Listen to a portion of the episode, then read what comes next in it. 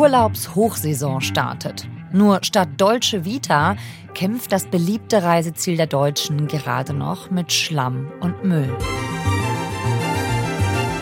Schwere Unwetter mit Starkregen sorgen für Chaos und Verwüstung in Italien. Entlang der Adriaküste gibt es Überschwemmungen und Stromausfälle. Rimini, Ravenna, Bologna, die bekannten Urlaubsorte in der Emilia-Romagna.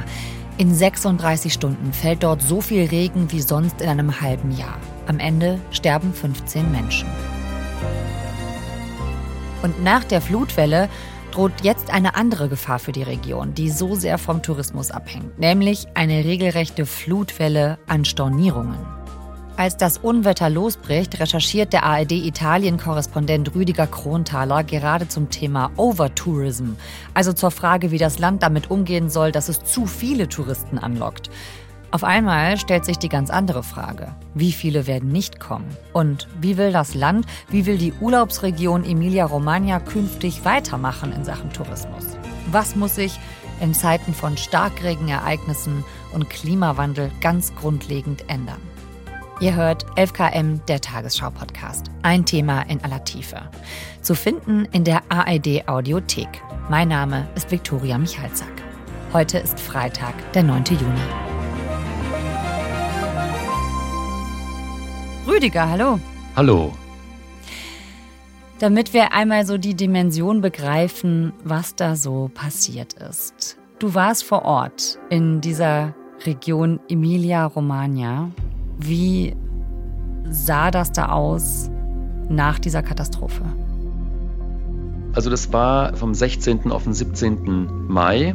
Am 16. abends habe ich schon gesehen, dass da vieles überschwemmt ist und ich habe dann auch gesehen, also von Rom aus, äh, dass ja, da gibt es eine große Warnung. Die Leute wurden aufgerufen, die Flüsse zu meiden, äh, sich, wenn sie nah am Fluss sind oder in der Nähe, dass sie ins erste Geschoss gehen und so weiter, weil man eben mit einer starken Flut rechnet. Mhm. Und am nächsten Morgen hieß es eben dann, oh, es gibt Tote. Und innerhalb von 36 Stunden ist so viel Regen gefallen wie sonst in einem halben Jahr. Mhm. Dann kamen sie nicht hinterher und dann haben sie nachts evakuiert, panisch äh, evakuiert, wen sie konnten, mhm. weil eben ganze Häuser überflutet wurden. Die Leute, die da gerettet wurden, haben gesagt, es ging einfach wahnsinnig schnell. Also da hat man keine Vorstellung. Da heißt es, oh, das Wasser kommt und dann heißt es, das dauert dann nicht länger als 20, 30 Sekunden und das Haus ist voll sozusagen. Dann fliehen sie alle nach oben und es gibt eben auch so Handyvideos, wie Leute dann brüllend auf der Terrasse stehen, auf dem Balkon stehen und eben auf sich aufmerksam machen. Der Strom ist ja dann noch ausgefallen. Oder umgekehrt Leute, die am Rand von so einer überfluteten Straße stehen und so reinrufen in die Straße.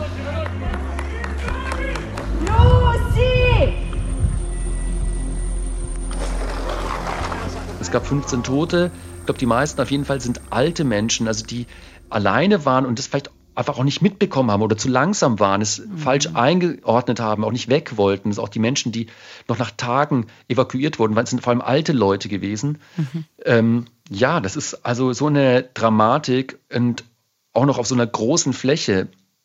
Also die Region Emilia-Romagna sagt, es sind äh, 439.000 Hektar landwirtschaftliche Nutzfläche, das ist bei der Landwirtschaft betreffend, ohne die Städte, sind überflutet worden. Mhm. Das sind also gigantische Ausmaße. Ja, ja und hier gab es immer so einen Referenzpunkt zu einer großen Flut in Emilia-Romagna in den 50er Jahren. Und die Flut jetzt im Mai ähm, hat das Vierfache der Fläche zerstört im Vergleich zu der Flut in den 50er Jahren. Wir sind von Rom aus dorthin gefahren und über den Apennin rübergefahren. Und ähm, wenn man dann auf der Seite ist, wo es runtergeht, dann sozusagen Richtung Bologna, dann sieht man erstmal wahnsinnig viele Erdrutsche entlang der Autobahn. Es gab, ähm, ich habe jetzt nochmal nachgeschaut, äh, über 400 Erdrutsche im Apennin, Ortschaften, die abgeschnitten waren, Straßen, die weg sind, äh, Ortschaften, wo man heute nur zu Fuß hingehen kann. Und dann kommt man runter in die Ebene, dann sieht man erstmal wieder gar nichts, denkt man sich, okay, es, es war sehr warm, sehr heiß. Und wir sind nach Fort Lee gefahren, das ist so eine Universitätsstadt, eine kleinere Universitätsstadt und kommen rein in den Ort und dann haben wir gleich die Stelle angesteuert, wo wir eben wussten, der Teil der Stadt war überschwemmt. Und das sieht aus ein bisschen wie, wie ein Wüstenort. Das ist dann von der Polizei so ein bisschen abgesperrt, aber man kann dann schon hinfahren. Es sieht sehr endzeitlich aus. Man sieht Leute mit so weißen Ganzkörperanzügen, die rumlaufen. Es ist alles mit Sand bedeckt, voller Staub, voller Sand. Die Leute mit diesen Ganzkörperschutzanzügen, die da in irgendwelchen Häusern verschwinden, da wohnt da niemand. Am Spaten dabei, man hört laute Geräusche, laute Pumpmaschinen, die immer noch Wasser rauspumpen, obwohl das Wasser im Prinzip oberflächlich verschwunden ist, aber in den Kellern teilweise noch drin ist. Und es ist alles verschlammt. Man fährt vorbei an riesigen Müllbergen. Also so, das sind dann Waschmaschinen, Sofas, ähm, irgendwelche Vorhänge. Erst erkennt man es gar nicht, weil es alles in dieser einheitlichen Matschfarbe ist. Aber das ist alles sind elektrische Geräte, durchmischt Autos, die nicht mehr benutzt werden können. Also die Autos, die überschwemmt wurden, sind auch alle zerstört. Also die stehen dann so darum und große Bagger fahren umeinander und transportieren dann diese Müllberge weiter.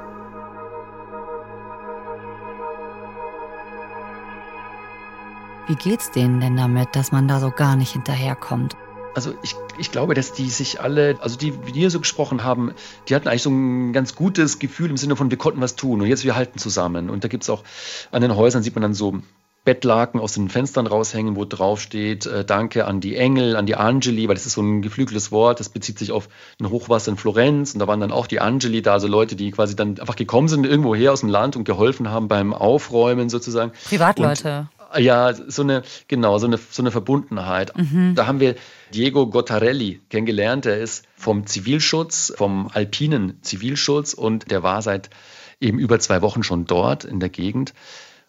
Und der hat dann gesagt, ich dachte jetzt so, wow, jetzt wird er mir erzählen, wow, was sie alles geschafft haben. Und er sagt, nein, nein, komm mal mit ich zeige das was anderes. Und dann sind wir dann in seinen Jeep gestiegen, weil da konnte man nicht anders hinfahren. Dann sind wir quasi an diesen Häusern vorbei, in so einen anderen Weg rein.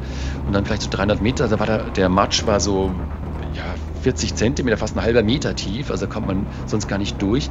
Und dann war dann so ein bisschen abgelegen ein anderes Haus noch und er hat gesagt, die haben dieses Haus vergessen. Sie haben es zwei Wochen lang vergessen. Sie hatten zwar, die kriegen ständig neue Notrufe rein, und er hat es so ganz ehrlich gesagt, wir haben die übersehen. Er ist auf der Liste ganz unten gewesen und wurde vergessen. Jetzt wollen wir das aufholen. Man hat ihn vergessen. Wie konnte das passieren? Das passiert unabsichtlich. Bei solchen Notfällen laufen wir immer nur hinterher. Also der hat ja da auch diese Überforderung ganz offen, ganz transparent gemacht, ne? So nach dem Motto, hey, es gab so viele Einsätze, wir wussten gar nicht wohin. Ja, und wir haben dann den Manager von dieser ganzen Müllbeseitigung getroffen an einer gigantischen Müllhalde. Das ist eigentlich ein Parkplatz, aber da waren Berge an Müll und er hat uns gesagt, dass jetzt 100.000 Tonnen Müll angefallen sind in diesen zwei Tagen, als diese Flut die Emilia-Romagna überflutet hat. Achso, äh, genau, das ist der, der Andrea Ramonda. Alla normalità. Und er hat gesagt, ja, das Wichtigste ist jetzt erstmal tatsächlich diesen Müll so schnell wie möglich auch fortzuschaffen, weil das hat einen ganz wichtigen Effekt für die Menschen, die, die eben mit diesen Schäden jetzt zurechtkommen müssen. Also er sagt, dass sie sich jetzt beeilen müssen, dass die äh, Notlage jetzt einfach beendet werden muss für die Anwohner, ähm, dass sie auch nicht mehr sichtbar ist, damit eben die äh, Menschen wieder zur Normalität zurückkehren können und äh, gerade die Bürger, die etwas Liebgewonnenes verloren haben. Und das kennt man ja, glaube ich, auch aus dem Ahrtal, ne? dass man da auch so sehr Tempo gemacht hat, dass man zum Beispiel sagt, dass optisch die Flut so ein bisschen verschwindet. Ja, es sind 100.000 Tonnen Müll angefallen. Das sind die Menge von zehn Monaten innerhalb dieser kurzen Zeit.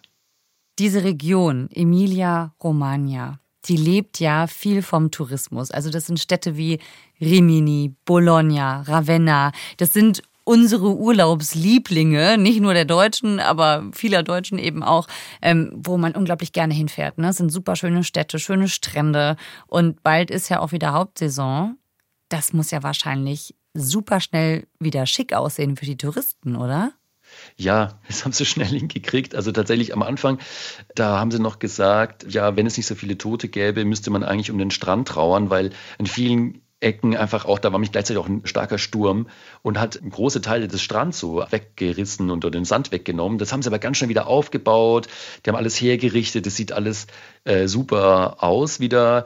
Aber es gab eben auch sehr viele äh, Stornierungen. Also wir haben jetzt nochmal nachgefragt. Es sind drei bis 4.000 Stornierungen in Emilia-Romagna da in, an der Küste entlang. Mhm. Und das hört sich jetzt erstmal wenig an, aber das sind ja Familien und so weiter. Das sind ja noch viel mehr Menschen. Und es ist ja auch der Beginn der Saison. Ja. Also eigentlich beginnt jetzt die Saison.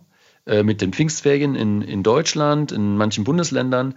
Und also Juni, das ist so der Startschuss. Mhm. Und ja, so vordergründig, die, die, versuchen das wieder schnell herzurichten. Die sind ja, ja da sehr, ich sage, sehr, haben ja sehr viel Erfahrung mit Tourismus und die ja. wissen auch, äh, dass sie das priorisieren müssen, weil die Saison, eigentlich nur die Sommersaison ist wirklich die Hauptsaison dort. Ja. Und haben Sie das denn geschafft? Also, wie sieht es da jetzt aktuell aus an den Stränden? Vordergründig sieht es gut aus. Alles wieder hergerichtet. Die Sonnenschirme stehen da in Reihe und Glied äh, bis vorne an die Wasserkante. Ein Problem war jetzt noch, dass das Meer mit Kolibakterien belastet war. Das kam eben über die Flüsse, weil die eben auch Kläranlagen und so weiter überflutet hatten. Und oh. dann mussten sie Strände schließen. Aber Stand jetzt ist, glaube ich, nur noch einer wirklich geschlossen. Die messen es dann jeden Tag nach. Und das war natürlich auch nochmal sowas, oh nein, also im entlang von Mündungen, da war die äh, Belastung mit Kolibakterien zu hoch. Also die Belastung von den Kolibakterien, die war zu hoch, um Touristen dorthin zu lassen? Oder was heißt zu hoch? Es war Badeverbot. Man durfte nicht ins Wasser rein. Ja, okay. Und das ist natürlich die Katastrophe, ne? Dann kommen keine Touristen. Ja. Hm. Ich denke, dass sie das jetzt aber tatsächlich im Griff haben. Also da werden sie auch nicht tricksen, glaube ich. Also momentan scheint sich das wirklich so zu verdünnen, dass das Problem äh, jetzt nicht mehr besteht. Okay, also das heißt für die jetzige Saison, das heißt, es könnte noch klappen, dass die Touristen trotzdem kommen. Genau, die, sie versuchen es hinzukriegen und es könnte schon noch klappen. Der Haupttouristenansturm ist ja dann im Juli und im August. Mhm und dass sie das bis dahin auch gut schaffen. Aber klar, wenn du erstmal so vom Image her, das ist dann oft, oft entscheiden sich die Leute auch dann spontan um und deswegen hoffen sie natürlich, dass sie die Touristen dann bis dahin das vergessen haben.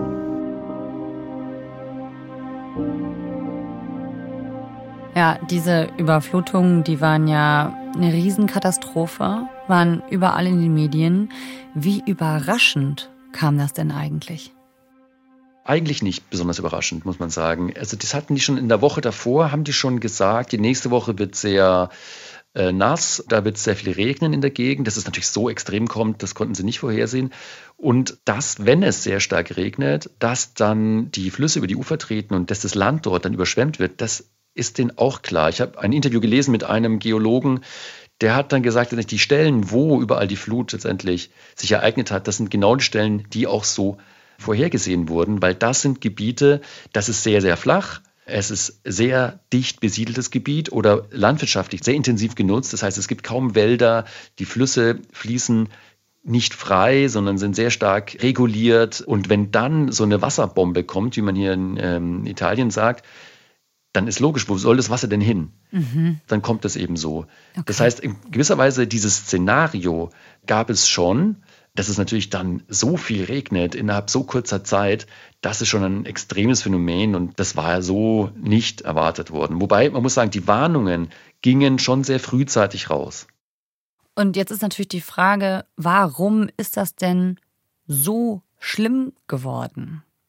Also das ist ein sehr intensiv genutztes Gebiet dort sozusagen sehr, also wenn man, vielleicht hat man so das Bild vor Augen, so äh, wie es dort an den Stränden aussieht bei Rimini. Da ist das Meer, dann kommt der Strand und der Strand ist wie jeder Quadratzentimeter auf dem Strand ist sozusagen genutzt. Da steht ein Sonnenschirm oder da ist das oder da ist ein kleiner Kiosk und das ist alles, alles total durchmöbliert. Mhm. Und in dieser Philosophie geht es dann im Landesinneren weiter. Also da ist dann sehr intensive Landwirtschaft, das ist alles mit dem Lineal gezogene Felder, viele Straßen, dann die Siedlungen, die so ein bisschen ausfransen, große Industriegebiete sehr viel versiegelter Boden. Und dann ist auch irgendwie klar, dass wenn sich sowas ereignet, dass das diese Ebene, die dort ist, unter Stress setzt. Hinzu kommt, dass das auch sehr flach ist, das Land dort, dass dort manche Ortschaften unterhalb des Meeresspiegels äh, liegen. Mhm. Und dann ist es natürlich umso fataler, weil das Wasser ja nicht mehr wegfließt. Also es steht dann fast. Und das macht es dort dann so, so dramatisch. Mhm. Und gibt es denn da eigentlich keine Deiche, die das aufhalten könnten? Doch, das ist tatsächlich teilweise so eine Deichlandschaft, so ein bisschen wie man es aus Norddeutschland kennt. Mhm. Ähm, jetzt sagen die Leute dort, ja, die werden nicht nur jetzt auch die Bauern, sondern auch ähm, Experten sagen, dass die Deiche nicht genug gepflegt werden. Aber es ist also Ganz extrem ist es im Po-Delta, also wo der Fluss Po ins Meer mündet. Ich dachte immer, das ist der Fluss Po, sagt man doch. ja. Aber die Italiener sagen Po, die Deutschen sagen, sagen Po. Genau, genau. Okay. Das ist so eine, eigentlich so eine Sumpflandschaft. Und da waren vor 200 Jahren hat da kein Mensch gewohnt. Das war nicht, nicht zugänglich. Ah. Und das hat man aber dem Meer so abgetrotzt. Das heißt? Ja, man hat es trockengelegt. Ah. Und das hat man nur geschafft, weil man eben dort große Deiche gebaut hat, bisschen wie in Holland, wie man es aus Holland auch kennt. Mhm. Also Deiche gebaut hat und dadurch einfach das so erschlossen hat und die Sümpfe trockengelegt hat. Und dort liegen die Ortschaften vier Meter unterhalb des Meeresspiegels. Also das ist eine ganz extreme Kulturlandschaft. Mhm. Wenn man das jetzt noch so ein bisschen aufzieht und ein bisschen zusammendenkt, dass auf der einen Seite sozusagen vom Land her immer wieder diese Extremwetter zu erwarten sind, dass die kommen und zum anderen ja der Meeresspiegel steigt und das Meer auch immer mehr ins Landesinnere reindrückt, dann sieht man unter welchem sozusagen Stress dort diese Kulturlandschaft steht. Und die Überschwemmungen haben ja jetzt nicht nur landwirtschaftliche Flächen getroffen, sondern auch Städte. Also die Altstadt von Ravenna zum Beispiel, die ist ja nur ganz knapp gerettet worden. Ja, aber nur weil man eben sich entschieden hat, wir retten die Altstadt auf Kosten der Felder vor der Stadt. Mhm. Und da wurden große Felder und Ländereien wurden dann überflutet, mit, dann sind auch Dörfer dazwischen. Da hat man quasi dann diese Entscheidung getroffen. Wir retten die Altstadt von Ravenna auf Kosten dieser Felder. Ja. Mhm. Diese Jahrhundertflut jetzt und auf der anderen Seite dann wieder die Dürren. Ich meine, dass das Wetter extremer wird, wissen wir. Dass der Klimawandel immer extremer wird, das wissen wir auch. In dem Fall der Emilia Romagna geht es ja aber auch um diese Deiche und diese ganz intensive Landnutzung und Urbanisierung. Trifft das alles Italien deswegen also besonders hart?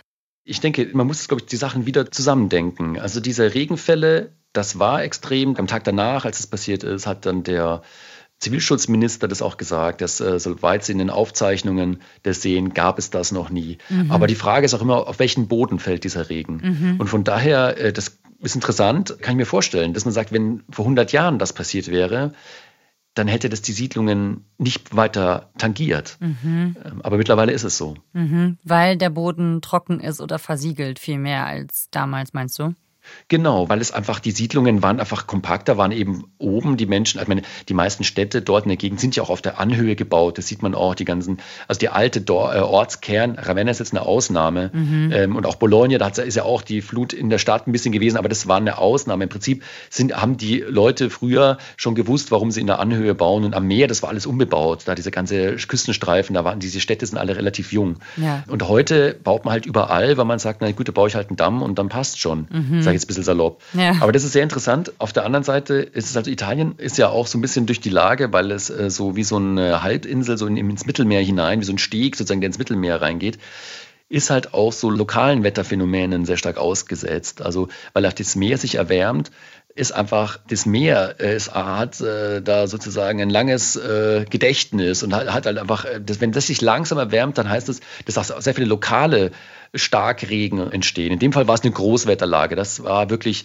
so, aber auch diese Phänomene nehmen in Italien zu. Und von daher denken ganz viele Orte nach, wie sie sich auch umbauen müssen, ja. ähm, damit sie eben dann nicht immer diese Schäden haben. Ja, okay. Also das heißt, wegen solcher Wetterphänomene, auch wegen vermehrtem Starkregen, auch wenn jetzt in diesem Fall auch mehrere Faktoren dazu gehören, zum Beispiel eben die Versiegelung und die Nutzung auch durch den Menschen vom Boden. Fest steht aber, irgendwie müsste sich wahrscheinlich mal was ändern. Also wir haben eine Wissenschaftlerin getroffen, Valentina Orioli, die ist an der Universität Bologna und sie ist Raumplanerin und kommt selber aus Cesena, also einer Stadt, die ebenfalls überflutet wurde. Wir sind in ihr Büro, an der Ecke hing dann ihre Weste, also die wohnt in Cesena immer noch und pendelt immer nach Bologna und hat selber dort mitgeholfen vor Ort, also hat vor Ort mitgeschaufelt, ist selber Betroffene, aber eben auch Wissenschaftlerin und schaut sich diese Räume an und analysiert diese Räume, diese Flächen. Und sie hat eben gesagt, dass die Fläche sehr, sehr intensiv einfach genutzt wird und von daher der Regen auch keinen Platz hatte. Die Flüsse hatten keinen Platz. Es sind sämtliche Flüsse der Emilia-Romagna über die Ufer getreten. Man könnte einige Teile von Städten aufgeben. Man könnte Gebiete oberhalb von Städten ausdrücklich als natürliche Überschwemmungsgebiete vorsehen. Nur wenn wir das machen, haben die Flüsse, wenn wieder sich so ein Extremwetter ereignet, dann Platz und richten eben nicht diese extreme Zerstörung an.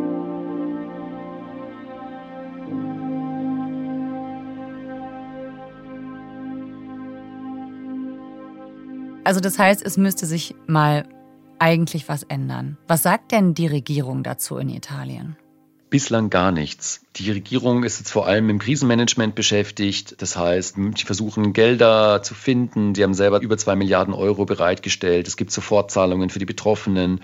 Sie verhandeln mit der EU, ob aus der EU, aus Europa ähm, Geld kommt, ähm, um jetzt auch erstmal die Schäden zu reparieren oder ähm, wenn es hier um strukturelle Änderungen geht, da geht es sehr stark darum, dass man die Deiche wieder befestigt und also sozusagen den Status quo wiederherstellt. Als wir dort waren, ähm, kam eben dann noch der italienische Staatspräsident äh, Sergio Mattarella, kam auch dorthin. Und ähm, in Forlì, das war dann ein Zufall, da haben wir gesagt, okay, das schauen wir jetzt uns mit an, wie das ist und auch was er sagt. Und dann hat eben Mattarella gesprochen. Alle waren ganz still, die Schulklassen, die Kinder, die vorher so hippelig waren, alle waren ganz still, haben gehört. E non sarete soli in questa opera importante. Er hat gesprochen, er ist also ein bisschen so der Großvater der Nation und er hat einfach besonders den Helfern seinen Dank gesagt und er hat gesagt, sie können sich sicher sein, wir werden sie unterstützen. Also so eine Zusage gegeben, dass die Region nicht vergessen wird. Und ich war eben mit einem von diesen Alpini dort, von diesen Werkwachtlern, und nicht mit dem Diego, sondern mit einem anderen von den Helfern. Und der hat halt gesagt, ja, es hat wahnsinnig gut getan, ihn so zu hören. Aber irgendwie, äh, der war auch unzufrieden mit dieser Großlage. Wir wissen auch, was los ist. Wir wissen, was gerade passiert. Und der war, ich würde sagen, 70, also ein älterer Herr sozusagen. Und der hat gesagt, er erwartet einfach, dass die Politik in so ein Handeln reinkommt und nicht nur in so ein Verwalten.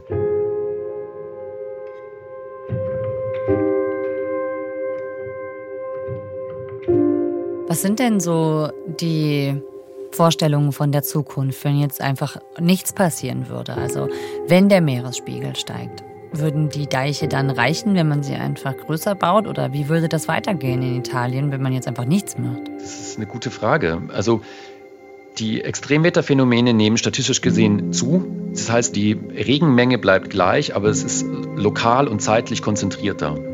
Das heißt, das Land ist einfach immer wieder diesen Starkregen ausgesetzt, sehr lokal. Also in diesem großen jetzt Stil, wie es jetzt war, das ist nochmal was Besonderes. Das heißt, äh, wie kann man darauf reagieren? Ich denke, man kann entweder darauf reagieren, zu sagen, man akzeptiert das, dass man einfach immer mal wieder und die Sachen unter Wasser stehen und äh, man, äh, man verschärft das Warnsystem und die Leute haben dann diesen Schaden, der ist ja auch nicht versicherbar ähm, oder beziehungsweise die Versicherungen werden es dann bei solchen extremen Situationen nicht übernehmen. Das heißt, der Staat, die Gesellschaft muss dann dafür aufkommen, muss das sozusagen auffangen und man baut noch höhere Deiche und versucht es sozusagen mit Ingenieurskunst irgendwie zu organisieren. Oder man sagt, okay, wir müssen vielleicht einfach einen neuen Weg einschlagen und die Räume neu gestalten und Siedlungen verdichten, dafür in die Höhe bauen, dafür mehr Platz lassen für die Natur. Und wie ist es denn mit, den, äh, mit dem Tourismus? Also, wenn wir jetzt sehen, die Strände, vielleicht gibt es die bald auch nicht mehr in dieser Größe, wenn denn das Meer immer weiter reinkommt. Also, wenn der Meeresspiegel steigt, werden ja vielleicht auch die Strände in Zukunft kleiner. Es wird einfach heißer, vielleicht zu heiß. Ist es auch eine Überlegung, ob man vielleicht noch ein anderes Standbein sich sucht außer Tourismus? Mit dem Eindruck, mit dem ich dort war, äh, mit diesen Begegnungen, die man dann so hat, so mit den Leuten, die da so äh, in Extremsituationen sind. Und dann mit dem Blick über diese geleckten Strände, über diese toterschlossenen Strände fast und über diese ausgereizte Ebene, dieser, dieser, diese optimierte Flächennutzung, die man dort sieht, dann dachte ich mir irgendwie, die Zeiten sind vorbei. Es wirkte so wie aus der Zeit gefallen, als würde sich da so eine alte Welt so ein bisschen verabschieden oder verabschieden müssen, weil dann kommt eine Flut und deckt einfach alles zu. Und es ist klar, dass dieser extreme Umgang mit diesen Flächen und mit diesem Land, dass das nicht bestehen kann. Das war mein subjektiver Eindruck, ja. Danke, Rüdiger, dass du uns davon erzählt hast. Gerne. Danke dir. Das war 11KM, der Tagesschau-Podcast. Heute mit dem ARD-Korrespondenten in Italien, Rüdiger Kronthaler der bei den Überschwemmungen vor wenigen Wochen vor Ort war in der Emilia-Romagna. Wenn es euch gefallen hat, gerne weitersagen und uns ein Abo dalassen bei 11KM. Klar, oder? Dieses extreme Klima zwischen Dürre und Überschwemmungen, das trifft übrigens nicht nur Italien, vor allem Afrika trifft diese Wasserkrise weit vor Europa. Der Weltspiegel-Podcast schaut deshalb genau hin und spricht mit ARD-Korrespondenten in Afrika und Italien über diese Naturkatastrophen. Das ist unser Podcast-Tipp für heute. Denn die Wasserkrise macht auch vor Deutschland nicht halt. Und dafür gibt es Lösungsideen im Weltspiegel-Podcast. Dürre und Überschwemmungen. Wege aus der Wasserkrise. Den Link zur Folge in der ARD-Audiothek haben wir euch in die Shownotes gepackt. Autor dieser Folge ist Stefan Beuting. Produktion Eva Erhardt, Ruth Maria Ostermann, Konrad Winkler, Jacqueline Bretschek und Jürgen Kopp. Redaktionsleitung Fumiko Lipp und Lena Gürtler. 11KM ist eine Produktion von BR24 und NDR Info.